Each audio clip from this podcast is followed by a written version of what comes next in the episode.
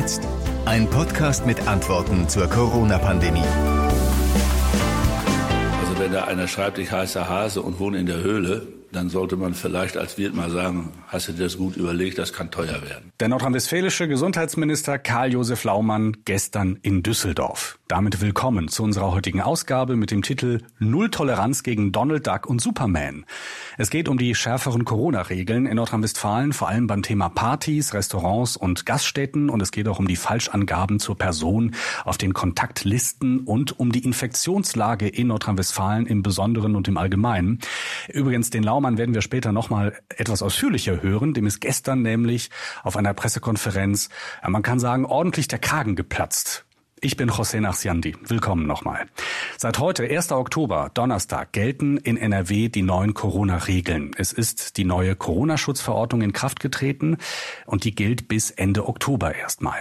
Eine der Änderungen darin ist, wer im Restaurant falsche Daten angibt, der muss ein Bußgeld zahlen. 250 Euro sind dann fällig. Das ist fünfmal mehr, als der Bund empfiehlt.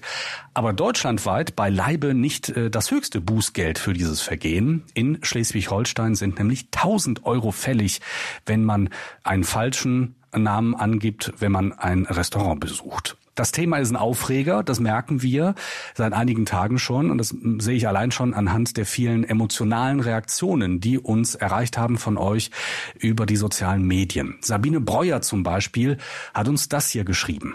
Wo liegt das Problem, die richtigen Daten anzugeben? Wenn man das nicht möchte, bleibt man eben zu Hause. Ich möchte nicht angesteckt werden und möchte auch niemanden unbewusst anstecken.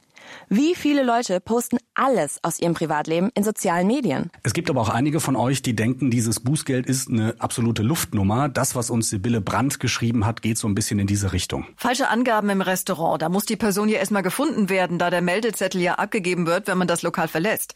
Und wie soll das Ordnungsamt den die richtige unter allen Meyers, Müllers, Schmitz in der Hauptstraße finden bei falscher Handynummer? Und bei Lydia Mohrenberg habe ich den Eindruck, dass sie die ganze Aufregung nicht verstehen kann. Immerhin sind wir mitten in einer Pandemie. 250 Euro Bußgeld sind noch zu wenig. Einfacher wäre es, den Personalausweis zeigen zu lassen, wenn der Zettel abgegeben wird. Und das schon, wenn die Bestellung aufgenommen werden soll. Falsche Angaben? Kein Perso? Dann gibt es halt keine Bestellung. Und das sieht Conny Krusenbaum ganz ähnlich. Wer nichts zu verbergen hat, legt auch seinen Personalausweis vor, um Daten zu notieren. Im Übrigen sollte man das zur Pflicht machen. Alles nur mit Ausweisdaten. Und ansonsten kann man sich auch Essen nach Hause liefern lassen. Kerzenschein dabei und das Schätzchen freut sich. Und es gibt auch einige von euch, die können sehr gut nachvollziehen, warum es manche Leute gibt, die im Restaurant oder in der Kneipe statt des richtigen Namens äh, Donald Duck angeben oder Superman. Marisa aus Kerpen zum Beispiel. Viele Menschen wären vermutlich eher bereit, die persönlichen Daten korrekt einzutragen, wenn sie dieses A auf einem gesonderten Blatt Papier und nicht in einer Datensammelliste tun könnten und sie b. das Gefühl hätten, dass der Betreiber des Restaurants entsprechend sensibel mit dem ihm temporär ausgehändigten Daten umgeht. Der tollste Zettel nützt ja nichts, wenn er vorne auf der Theke oder im Gang zu den Toiletten oder sonst wo öffentlich zugänglich abgelegt wird. Ach ja, und aus eigener Erfahrung wären ausreichend Stifte zum Ausfüllen der Zettel gut. Neulich haben wir das Restaurant nach dem Essen wieder verlassen ohne persönliche Daten zu hinterlegen, weil es schlichtweg über circa anderthalb Stunden und nach zweimal Nachfragen niemand schaffte, einen Stift zur Verfügung zu stellen, da ich ausnahmsweise mal keinen dabei hatte. So, das war jetzt ein kleiner Auszug aus dem, was uns zum Beispiel über Facebook an Meinungen von euch erreicht haben. Ihr könnt gerne noch einen Kommentar hinterlassen auf unserer Facebook-Seite. Ähm, die Facebook-Seite heißt Corona und jetzt. Oder ihr schreibt uns eine E-Mail über die Homepage eures Lokalradios. Und einer, der dazu definitiv eine klare Meinung hat, das ist NRW-Gesundheitsminister Laumann. Den haben wir eben schon kurz gehört. Der war gestern, als er die neue Corona-Schutzverordnung für Nordrhein-Westfalen vorgestellt hat, zwischenzeitlich haha, man kann sagen, ziemlich geladen. Wenn man am Tisch sitzt mit mehreren Leuten und einer meint, er muss der Spaßvogel sein und da Donald Duck hinschreiben, dann finde ich schon, dass die anderen immer sagen müssen, hast du eigentlich noch alle Tassen im Schrank? Und ich finde, da müssen wir uns auch gegenseitig, da müssen wir auch in unserer Gesellschaft darauf achten, dass sowas einfach kein Spaß ist. Anstatt eine reine theoretische Debatte anfangen, ich bin für gar nichts verantwortlich, ich bin auch nicht verantwortlich für meinen Kumpel, mit dem ich essen gehe, sondern es sind alles die anderen, es ist der Staat und es sind die Wirte. Ich meine, wir stehen jetzt wirklich vor einer Frage, ob wir uns in vier oder fünf Wochen über ganz andere Sachen unterhalten. Und die wieder für Menschen bedeutet, dass sie erheblich getroffen werden. Es geht doch nicht nur um Freiheitsrechte. Wir haben Berufsgruppen in Nordrhein-Westfalen, die sind durch die Pandemie wirtschaftlich ru ruiniert. Und diese Spaßvögel, die müssen einfach mal wissen, ich finde es auch keine Spaßvögel, diese Leute müssen einfach mal wissen,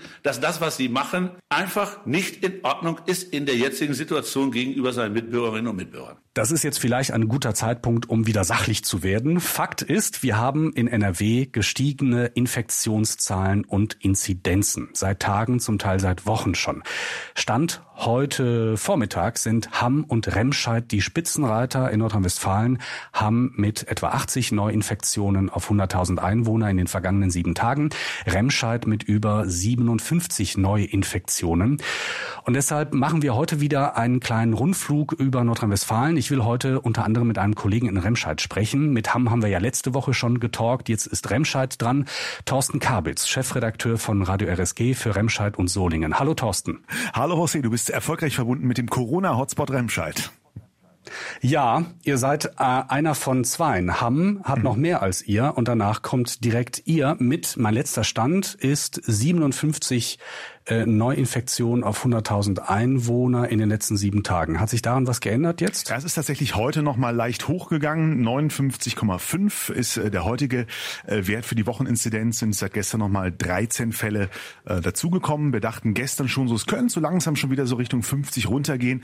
Jetzt hat es noch mal einen kleinen Satz nach oben gemacht. A, ein bisschen das, was man hier in der Stadt erwartet hatte, dass das jetzt immer mal wieder so ein bisschen schwankt, bis man dann hoffentlich das wieder eingefangen bekommt. Andererseits kommen wir vielleicht gleich noch drauf, merkt man halt in einer Stadt mit knapp über 100.000 Einwohnern ähm, sehr schnell, wie nah man da an oder über die 50 mhm. kommen kann, wenn da nur so pro Tag 10 dazukommen. Also die Kurve zeigt nach oben bei euch im Moment.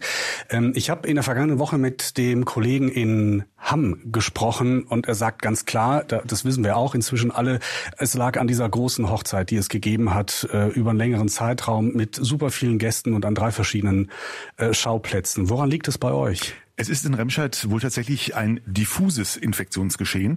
Ähm, also es gibt jetzt nicht, auch wenn das in einigen Äußerungen zuletzt auch von Laschet und Laumann mal so durchklang, hier keine größeren Feiern. Zumindest weiß man da hier bei den hiesigen Gesundheitsämtern, die ja dafür zuständig sind, nichts davon. Ähm, es zieht sich viel durch den privaten, durch den häuslichen Bereich. Ähm, ein Thema sind auf jeden Fall, das hat die Stadt jetzt mehrfach erwähnt, Reiserückkehrende, wobei das jetzt nicht nur klassische Urlauber sind, die jetzt nach den Sommerferien noch weg waren, sondern da geht es wohl auch um Menschen, die halt äh, ja Heimatverwandtschaftsbesuche teilweise auch in Risikogebieten gemacht haben und dann wohl ja familienintern äh, sich angesteckt, äh, Infektionen weitergegeben haben, als sie dann wieder hier waren. Mhm. Es gibt einen kleineren Kontext auch hier mit Feiern, aber jetzt nicht in dem Ausmaß, dass das irgendwie ähm, 100, 150 oder sogar oberhalb des erlaubten äh, Bereiches waren. Wir haben von Fällen gehört, die jetzt bei Kontrollen ähm, aufgefallen sind, äh, wo man drei Friseursalons geschlossen hat, äh, wo sich äh, offenbar so gar nicht an die Standards gehalten wurde. Keine Masken, keine Kontaktlisten, etc. Ähm, inwieweit auch sowas dann dazu beigetragen hat, darüber kann man dann ähm, an der Stelle jetzt erstmal nur spekulieren. Aber auch das Thema Nachlässigkeit, sind wir ein bisschen locker damit geworden, war eins, was wir häufiger gehört haben die letzten Tage. Ja, ich erinnere mich an die Pressemitteilung der Stadt von vergangener Woche. Da war die Rede von als mutmaßlicher Ursache äh, zurückreisenden Familienverbünden. Also es kann ja eigentlich nur bedeuten, dass Leute, die Verwandtschaft in, äh, sagen wir, Türkei, Griechenland etc. haben, halt äh, zurückgekommen sind. Also im weitesten Sinne Reiserückkehrer hat man da als, als Ursache ausgemacht sozusagen. Genau, ne, Länder des ehemaligen ja. Jugoslawiens. Ähm, ja. Ne, man mhm, hat auch genau. nochmal betont, ähm, dass man jetzt auch die Informationen, die man jetzt rausgibt, das Sensibilisieren der Menschen verstärkt, auch mehrsprachig äh, macht. Man mhm. betont, dass man da jetzt auch nochmal auf die Moscheevereine zugeht, die Teestuben, etc. Ist vielleicht auch, weiß ich nicht, für die Diskussion nochmal ein Thema, wo man sagen muss, okay, wir haben es auch dezidiert nachgefragt, auch beim Krisenstab, wie stark ist das Thema, was wir da haben? Gut, jetzt muss man dazu sagen, ähm, Remscheid ähm, 18 Prozent Prozent ähm, Nicht-Deutsche in der Gesamtbevölkerung. Jeder dritte mhm. Remscheider hat irgendwie Migrationshintergrund. Ähm, na, das hat dann auch was mit der Stadt an sich zu tun. Ähm, ist natürlich auch eine Frage, auch mit einer Gesamtdiskussion, wie offen man mit so einer Thematik dann umgeht. Mhm. Jetzt bin ich äh, ganz persönlich äh, weit von dem Verdacht entfernt, da in irgendeiner Form äh, Vorbehalte zu haben. Auch ich habe einen äh, Migrationshintergrund, aber die, die Thematik Migrationshintergrund hat uns ja vergangene Woche schon bei dem bei der Thematik Hochzeit in in, in Hamm beschäftigt. Ist es Thema äh, bei euch unter den Hörern in der Stadt in irgendeiner Weise? Sehr verhalten. Also es wird jetzt nicht, ja, nicht offen okay. angesprochen. Es ist schon ein Thema, dass die Leute sagen, Mensch, warum müssen wir jetzt alle ein Stück weit mit drunter leiden, auch die, die so gut aufgepasst haben. Es gibt aber auch, ähm, ich sag mal, völlig banale ähm, Geschichten. Zum Beispiel von einem älteren Herrn, der in Quarantäne war ähm, und sich gedacht hat, Mist, da kann ich ja nichts machen. Dann hatte er den äh, standardmäßig anstehenden Termin für die Hauptuntersuchung. Hat gesagt, ja gut, da kann ich ja hinfahren, da begegne ich ja keinem fast keinem, bis auf die Menschen, die jetzt auch in Quarantäne sind. Ähm, oder eine Geschichte aus einem Mehrfamilienhaus, wo es ähm, einen Infizierten gab und sich die anderen Hausbewohner gedacht haben, ach, wünschen wir dem nochmal gute Besserung. Also das, das mhm. sind die Geschichten, die tatsächlich Kopfschütteln verursachen. Ich habe nicht das Gefühl, ich habe noch keine Gespräche, zumindest offen gehört, äh, in dem da mit dem Finger in irgendeine Richtung gezeigt wird. Ähm, jetzt seid ihr ja deutlich über dieser Schallgrenze von 50 äh, Neuinfektionen, von dieser Inzidenz, äh, da seid ihr deutlich drüber. Was für Maßnahmen hat denn die Stadt ergriffen? Also was relativ schnell passiert ist, ähm, dass man äh, zunächst mal ähm, ja wieder eine Kontaktbeschränkung eingeführt hat, ähnliches, also im Prinzip viele Dinge, ne, die ihr auch letzte Woche aus Hamm gehört und auch hier im Podcast äh, besprochen habt, das sind ganz ähnliche Maßnahmen gewesen, Kontaktbeschränkungen, nicht mehr als fünf Leute, ähm, Maskenpflicht in den Schulen, was übrigens eine Sache war, ähm, das kann man vielleicht auch mal sagen, nach meinem Empfinden sind es die Jüngeren, die Jugendlichen, die sehr gut äh, mit der ganzen Sache umgegangen sind und auch sehr verantwortungsbewusst damit umgehen. Ähm, da war es zum Beispiel der Jugendrat und die Schülervertretung, die im Gespräch mit dem Krisenstab gesagt haben, Leute, macht bitte die Sport Sporthallen zu. Also das kam von den Jugendlichen mhm. selber, die gesagt haben, wir fühlen uns da echt in teilweise schlecht belüfteten Hallen, wo wir uns dann noch umziehen müssen, nicht wohl. Daraufhin hat die Stadt dann auch auf Vorschlag der Jugendlichen entschieden zu sagen, äh, Sportunterricht in den Hallen, äh, also Schulsportunterricht gibt's jetzt erstmal bis zu den Herbstferien gar nicht äh, und acht Sporthallen sind komplett auch für den Vereinssport geschlossen worden. Also das, das war so eine der, der ersten Maßnahmen. Empfehlung halt ähm, im öffentlichen Raum, ähm, möglichst äh, überall an öffentlichen Plätzen, wobei das dann keine Pflicht ist, ne, Masken zu tragen. Ähm, mhm. Das äh, wird auch von einigen, also man hat schon das Gefühl, dass äh, wenn man sich so umguckt in der Stadt, das wird wieder mehr getan. Das Stadttheater äh, und eine Kleinkunstbühne haben dann auch wieder äh, Maskenpflicht am Platz, also auch während der Vorstellungen in ihren Häusern ähm, eingeführt. Das waren dann einige der Maßnahmen und wir waren ja da in Anführungszeichen dann unfreiwillig Vorreiter was dann auch die Beschränkungen für private Feiern außerhalb der äh, eigenen Wohnungen angeht, die man dann ähm, ja dann auch hier dann schon anmelden beziehungsweise genehmigen lassen musste mit den entsprechenden mhm. Reaktionen im privaten Umfeld, äh, als natürlich vor allem auch in der Gastronomie, die das ja auch mit dieser Kontaktbeschränkung trifft, weil du ähm, ja auch im Restaurant nicht mit mehr als fünf Leuten, ähm, die nicht aus zwei Haushalten kommen, äh, dich treffen darfst. Die Geschichte mit den privaten Feiern, aber auch äh, mit den äh, falschen Namen oder oder Personenangaben bei den Kontaktlisten, da merke ich gerade so in den äh, Social Media Kanälen, dass das äh, wirklich sehr viele Leute bewegt, äh, um es mal so auszudrücken ausdrücken. Was bekommt ihr in, in, in Remscheid und vielleicht auch in Solingen in eurem Sendegebiet für, für Rückmeldungen von den Leuten? Einmal auf das Bußgeld 250 Euro und einmal auf die Beschränkungen für Privatpartys? also da haben wir tatsächlich jetzt natürlich die spannende Situation. Wir haben das in, in Remscheid dann gerade erlebt, äh, wo Gastronomen Ende der letzten Woche dann auf einmal schon, als die Leute schon ahnten, was da kommen könnte, ja. reihenweise Absagen bekamen und sagten, ja, ja, ich habe Gäste, die haben bei mir abgesagt und gehen jetzt nach Wuppertal essen. Also ähm, das, ah, ja. das ne, ist, ist so ein Punkt, ja. der dann vor allem den Gastronomen ähm, schwer zu schaffen macht, ähm, die da natürlich ohnehin zu kämpfen hatten. Ähm, du hattest jetzt zumindest eine Woche lang, wo du äh, in Solingen noch ungenehmigt bis 150 feiern konntest. Gut, das ändert sich jetzt durch die durch die neue äh, Lage der der aktualisierten Corona-Schutzverordnung dann da dann da auch. Aber äh, also die Gastronomen tun sich sehr schwer damit, wobei das natürlich auch so ein bisschen ähm, mit den unterschiedlichen Aussagen zu tun hat, ähm, die wir von von Bundes- und Landesebene Ebene erlebt haben. Ähm, Kanzlerin, die ja schon auch noch die Gastronomen mit in der Pflicht sah, Laschet und Laumann haben das nach meinem Empfinden deutlich zurückhaltender formuliert und haben die Verantwortung ja insbesondere ähm, dann auch ähm, den, den, den Gästen ähm, zugeschrieben darauf mhm. mit ähm, mhm. zu achten. Das war, glaube ich, denke ich mal aus Sicht der, der Gastronomie ähm, schon auch nochmal wichtig. Was wir hier häufiger hören, ähm, waren dann auch Rückmeldungen von Leuten, ähm, was das Thema Datenschutz angeht, was das Thema, äh, wie liegen diese Listen aus? Also da glaube ich ja. schon, dass da einige Gastronomen genau. nochmal drauf schauen sollten. Ähm, ja, das ist Arbeit, aber die, die da vielleicht doch ähm, da so eine offene Liste hatten, wo man dann sehen konnte, äh, wer saß am Tisch vorher da. Ne? Das, äh, mhm. das kommt natürlich nicht gut an, schafft nicht Akzeptanz. Und einige Gastronomen haben sich auch Gedanken gemacht über digitale Lösungen. Da gibt's ja auch über den DEHOGA, äh, den Hotel- und Gaststättenverband ähm, in einigen Bundesländern, Versuche, das über, über Apps und so weiter zu lesen. Da sagt natürlich dann auch hier der, der Gastronomiesprecher vor Ort, wie soll ich das bei einer App, wenn die Leute das da eintragen, was erstmal für die ganz komfortabel ist, wie soll ich da dann noch kontrollieren, ob sich jetzt Mickey Mouse äh, mit der App eingeloggt hat oder mhm. Darth Vader? Oder Superman vielleicht. So. Oder Donald Duck. Ja, ähm, so eine die die Situation bei euch äh, gerade mit der Inzidenz äh, ist ja eine, eine recht große Stresssituation für die Kommune, also für Ordnungsamt und Gesundheitsamt. Wie kriegt wie kriegen die das hin? Klappt das reibungslos oder knirscht es? Also man versucht es möglichst wirklich äh, möglichst wenig knirschen zu lassen. Ähm, zwei Dinge tut man. Ähm, man hat jetzt erstmal wieder, weil man natürlich deutlich mehr Personal braucht, ähm, auch das ist ja äh, durch Verordnung geregelt, dass du, wenn du über die 50er Inzidenz rübergehst, verpflichtend Tests in Alten- und Pflegeheimen machen musst. Das sind sechs bis 8.000 Menschen, so wie wir gehört haben, die da jetzt hier noch getestet werden müssen. Das ist natürlich nicht äh, für so ein Gesundheitsamt mal eben so noch nebenbei ähm, zu schaffen. Ne? Da zieht man jetzt Personal aus anderen Bereichen der Verwaltung wieder ab und zusammen. Da nimmt man erstmal die Leute, die da vor allem jetzt auch im Frühjahr schon in der Lockdown-Phase in Anführungszeichen äh, auch schon ähm, ausgeholfen haben, in anderen Bereichen Erfahrung haben. Und auch das ist eine äh, neue Erfahrung, wenn man zumindest die Headline liest. Remscheid ist Corona-Hotspot und jetzt kommt auch noch die Bundeswehr. Also tatsächlich ähm, just heute ähm, haben sich da die Verbindungsoffiziere vorgestellt. Äh, zehn Kräfte, äh, es sind ja glaube ich nicht nur Soldatinnen und Soldaten, teilweise auch Zivilkräfte. Also zehn Menschen der Bundeswehr sind da jetzt ab heute mit in Remscheid ähm, am Start und helfen zum einen bei der Kontaktnachverfolgung, aber dann auch bei den anstehenden Tests. Es gibt die Überlegung und die Kritik, dass diese Zählweise der Inzidenz, also wie viele Neuinfektionen es in den vergangenen sieben Tagen auf 100.000 Einwohner gegeben hat, ähm, bei größeren Landkreisen oder Städten für weniger Schwierigkeiten sorgt ähm, als in kleineren Städten, weil natürlich jeder einzelne Neuinfizierte prozentual, je kleiner der Be die Bevölkerung ist, ähm, äh, viel mehr ausmacht. Wie, äh, wie diskutiert man das in Remscheid? Wie, wie seht ihr das?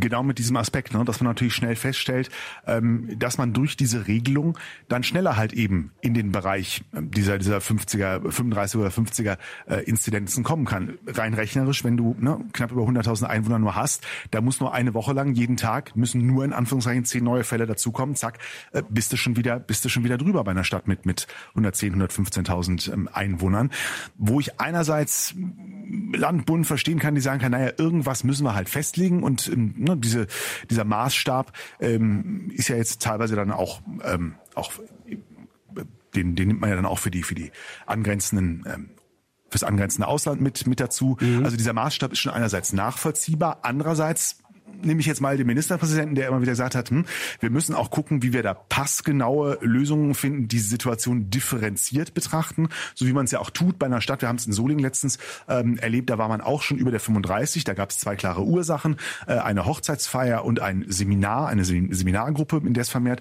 Infektionen gab. Ähm, ne, da tut man das ja, äh, auf die Infektionsquellen zu schauen. Hm, könnte mir schon vorstellen oder glaube schon, dass manch einer sich hier wünscht, ähm, dass man auch so eine Situation versucht mit zu berücksichtigen, wohl wissend, dass das schwierig ist, weil klar der Satz, irgendeinen Maßstab brauchen wir und irgendwo kann der dann mal zu Problemen führen, trotzdem richtig bleibt. Thorsten Kabitz, Chefredakteur von Radio RSG für Remscheid und Solingen. Dankeschön. Danke dir. Mach's gut. Soweit also der Blick nach Remscheid. Und es gibt noch einen Kollegen, mit dem ich verbunden bin. Das ist Timo Fratz, Chefredakteur von Radio Bielefeld. Hallo Timo. Hallo.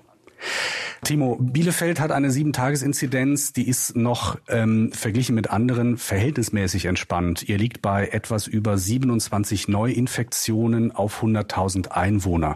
Das ist noch ein bisschen weiter weg von der äh, Inzidenzgrenze 35 beziehungsweise 50. Was aber auffällt bei euch ist, ihr habt unglaublich viele Schulen in der Stadt, die geschlossen sind. Ähm, wenn ich die Zahl richtig im Kopf habe, sind 800 Schüler gerade in Quarantäne. Das ist ziemlich viel für eine Stadt wie Bielefeld. Was ist denn da los? Ja, das stimmt. Diese äh, über 800 Schüler, hinzu kommen nochmal 125 Lehrer ungefähr. Das ist äh, sehr viel.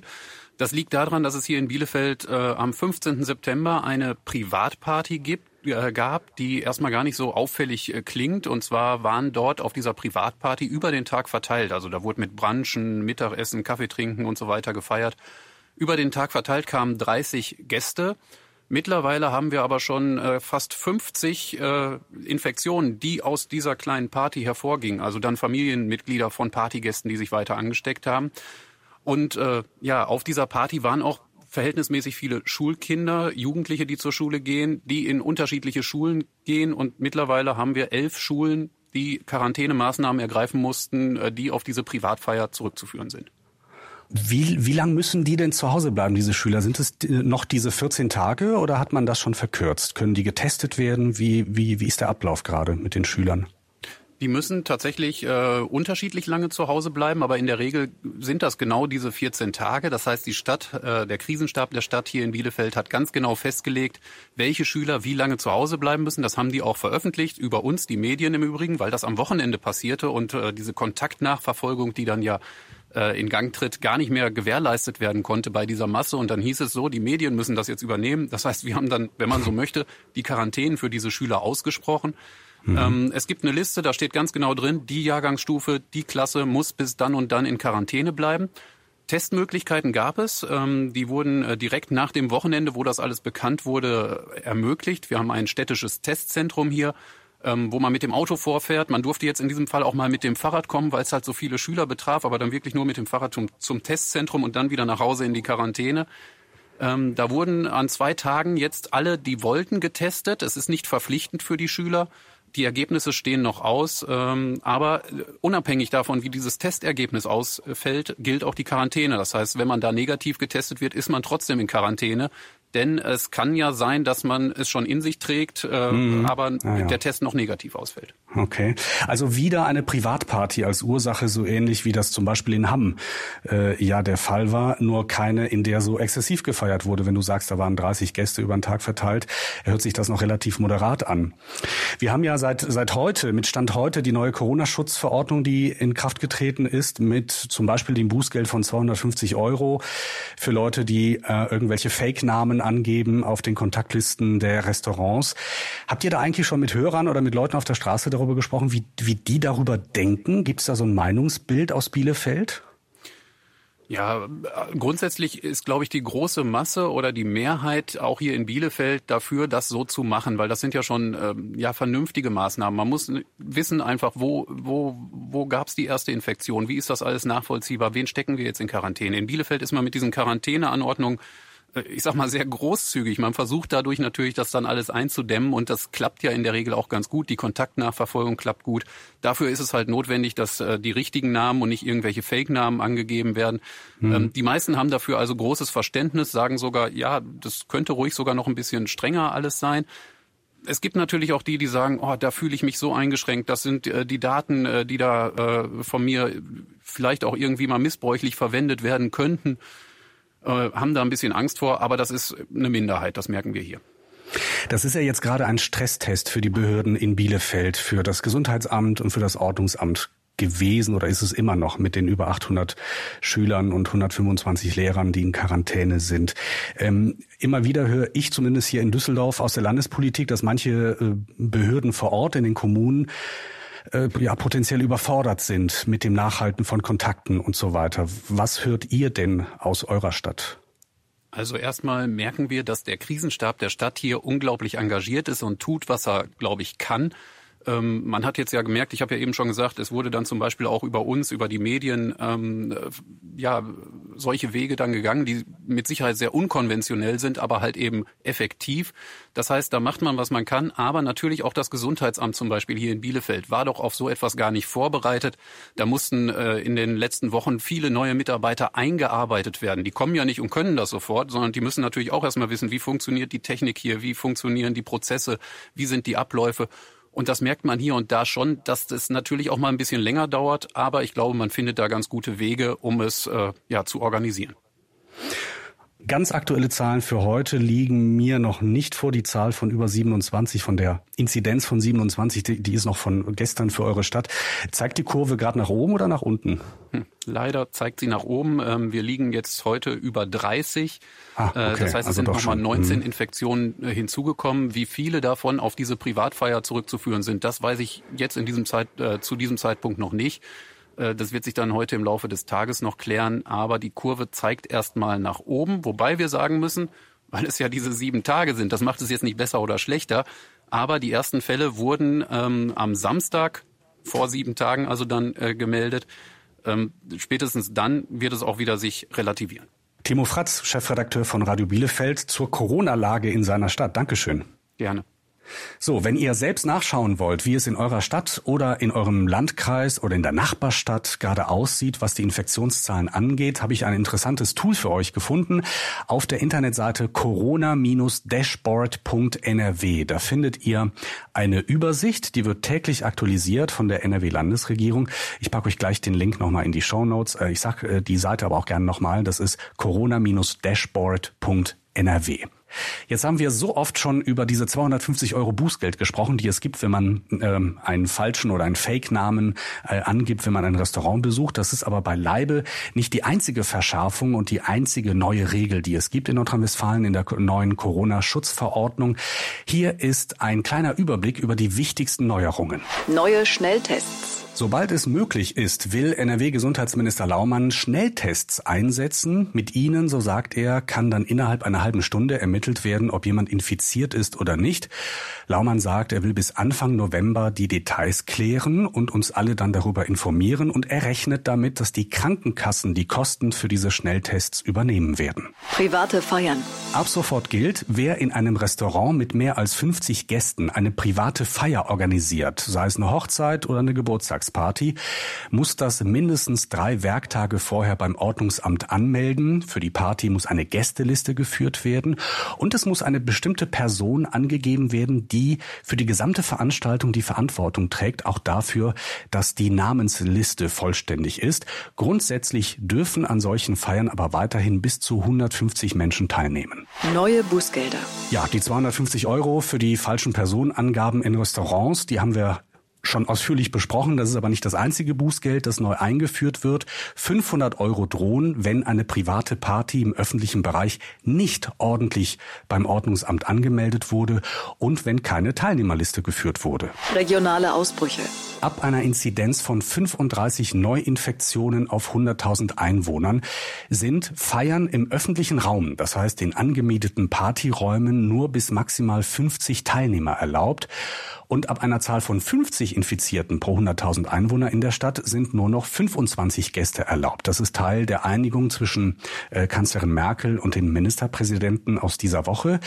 Für Partys in den eigenen vier Wänden gilt, ab einer Inzidenz von 35 wird dringend empfohlen, nur noch höchstens 25 Gäste zu sich nach Hause einzuladen. Und wenn die Inzidenz 50 übersteigt, lautet die Empfehlung, es sollten maximal 10 Gäste nach Hause eingeladen werden. Ähm, das sind aber nur Empfehlungen, das ist nicht mit äh, Strafen bewährt oder so bei den privaten Feiern in den eigenen vier Wänden. Die Einschränkungen gelten nur für die Stadt oder den Landkreis, die von hohen Infektionszahlen direkt betroffen sind.